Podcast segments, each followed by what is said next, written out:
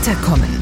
Der Wohlfühl-Podcast mit der Praxis Manuel Debus. Bei mir ist die Therapeutin Melanie Debus. Erstmal, hallo, schön, dass Sie hier sind. Hallo. Prüfungsangst und Redeangst. Zwei Dinge, die viele Menschen kennen. Was ist aus der Sicht der Therapeutin, was ist aus Ihrer Sicht das genau? Das sind sogenannte spezifische Ängste. Das heißt, der Betroffene hat wirklich nur diese eine Angst und nicht, wie es bei anderen Angstpatienten üblich ist. Ein anderer Angstpatient kann mehrere Ängste gleichzeitig haben. Der hat einfach nur Prüfungsangst oder Angst vor Menschen zu reden. Derjenige hat einfach ein Problem damit, sich vor eine Gruppe zu stellen, ein Referat zu halten, ein Meeting vor den Kollegen zu reden, ein Ref äh, ja. Oder aber der Betroffene sitzt in der Prüfung, hat fleißig gelernt und plötzlich Blackout, alles ist weg. Der weiß nichts mehr. Diese Menschen haben natürlich auch vor der Prüfung oder vor dem Sprechen vor Menschen Angst, denn sie wissen ja, was kommt, dass das nicht funktioniert. Die haben es ja schon ein, zweimal erlebt, dass das dann nicht klappt. Das heißt, die haben schon Tage vor diesem Ereignis Stress. Und mit so einer Haltung in das Ganze reinzugehen, macht es natürlich dann immer noch schlimmer, als es eh schon ist für denjenigen. Woher kommt diese Angst? Naja, diese Angst kann im Elternhaus entstanden sein früher, ohne dass die Eltern das wollten oder dass es denen bewusst war. Wenn die zum Beispiel zu viel Druck auf das Kind gemacht haben, dass das Kind das Gefühl entwickelt hat, dass es nie gut genug ist oder dass es nur mit guter Leistung geliebt wird. Die, nochmal, die Eltern wissen das oft gar nicht. Oder aber auch, es, es kommt dann auch immer wieder mal raus, dass eine Bezugsperson, also Eltern, Großeltern, Tante, Lehrer, dass es da halt leider jemanden gab, der dann immer wieder gesagt hat, du bist eh blöd, du kannst nix, du schaffst es sowieso nicht. Und das prägt ein Kind natürlich ungemein, denn das hören wir Erwachsenen ja schon nicht gern. Und ein Kind möchte in erster Linie immer geliebt werden und möchte gefallen. Und da prägt sich das ganz arg ein. Was tun Sie in Ihrer Praxis? Was machen Sie, um gegen diese Angst vorzugehen? Was machen Sie dagegen? Also wir behandeln solche Dinge mit der sogenannten IOS-Therapie. Das ist eine relativ neue Therapieform, auch nach den neuesten Ergebnissen der Hirnforschung. Und die ist sehr schnell, effektiv und nachhaltig. Funktioniert wie? Erstmal gibt's ein Anamnesegespräch natürlich, damit man eben herausfindet, warum hat er denn das jetzt, woher kommt diese Redeangst, diese Prüfungsangst. Also gab es wirklich diesen freundlichen Lehrer, der den Schüler immer vor der Klasse bloßgestellt hat, runtergeputzt hat oder was ist da passiert. Und dann, das ist meistens dann auch oft eine Sache oder ein Ereignis. Dieses Ereignis wird dann behandelt. Das heißt, da geht man nochmal rein. Dann spürt derjenige ja auch wieder dieses blöde Gefühl, was er vielleicht damals empfunden hat, wenn der Lehrer ihn immer bloßgestellt hat. Das wird behandelt. Und dann natürlich auch die aktuelle Angst, also die Redeangst oder die Prüfungsangst. Also man geht dann auch in diese Situation rein, dass er sich vorstellt, er sitzt in der Prüfung oder er steht vor der Gruppe und muss reden.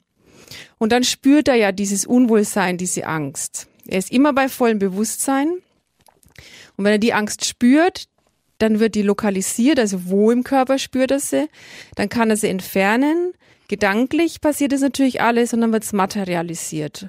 Und das Ganze hat zur Folge, dass das Gehirn das akzeptiert, dass die Angst weg ist, denn er hat sie herausgenommen aus dem Körper, gedanklich. Und somit ist im Gehirn eine Verbindung getrennt, nämlich die Verbindung zwischen dieser Angst und zum Beispiel dem Reden von einer Gruppe oder der Prüfung eben. Und nun kann derjenige das komplett neu lernen und dann klappt's auch. Wieso klappt so schnell?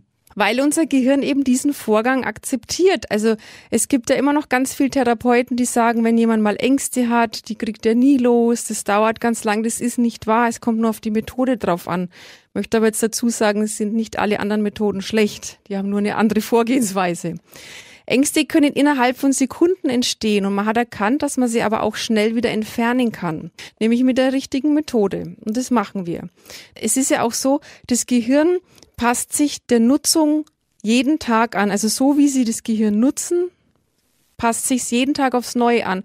Man hat ja bis vor 30 Jahren circa hat man ja noch gedacht, ein Erwachsenengehirn ändert sich nicht mehr groß. Das ist aber widerlegt. Also Sie wissen jetzt zum Beispiel auch keine Matheaufgaben mehr von früher wahrscheinlich, weil Sie die einfach nicht mehr benutzen oder was anderes. Sie lachen.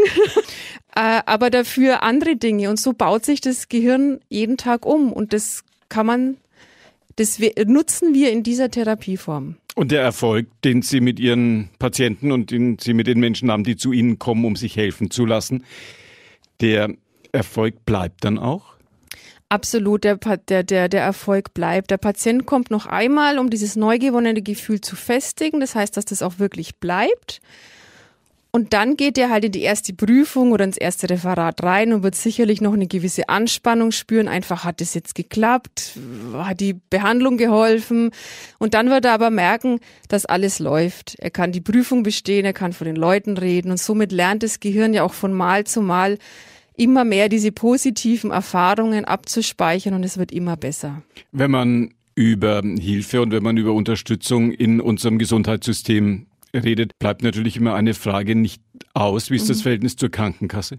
Naja, das Verhältnis ist an sich gut, aber sie zahlen es halt leider nicht.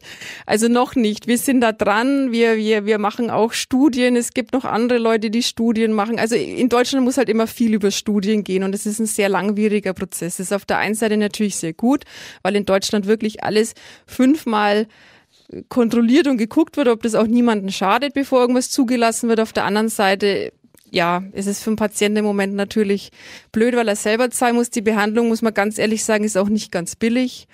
Aber für den Effekt und für die Nachhaltigkeit ist es absolut gerechtfertigt und es ist einfach auch mit nichts zu vergleichen. Vor allem, dass es so schnell weggeht. Erfolge bei Prüfungsangst und bei Redeangst. Unser Thema, die Therapeutin Melanie Debus bei mir gewesen, ist noch da. Deswegen sage ich danke. Schön, dass das geklappt hat. Gerne. Danke. Tschüss. Weiterkommen der Wohlfühl-Podcast mit der Praxis Manuel Debus.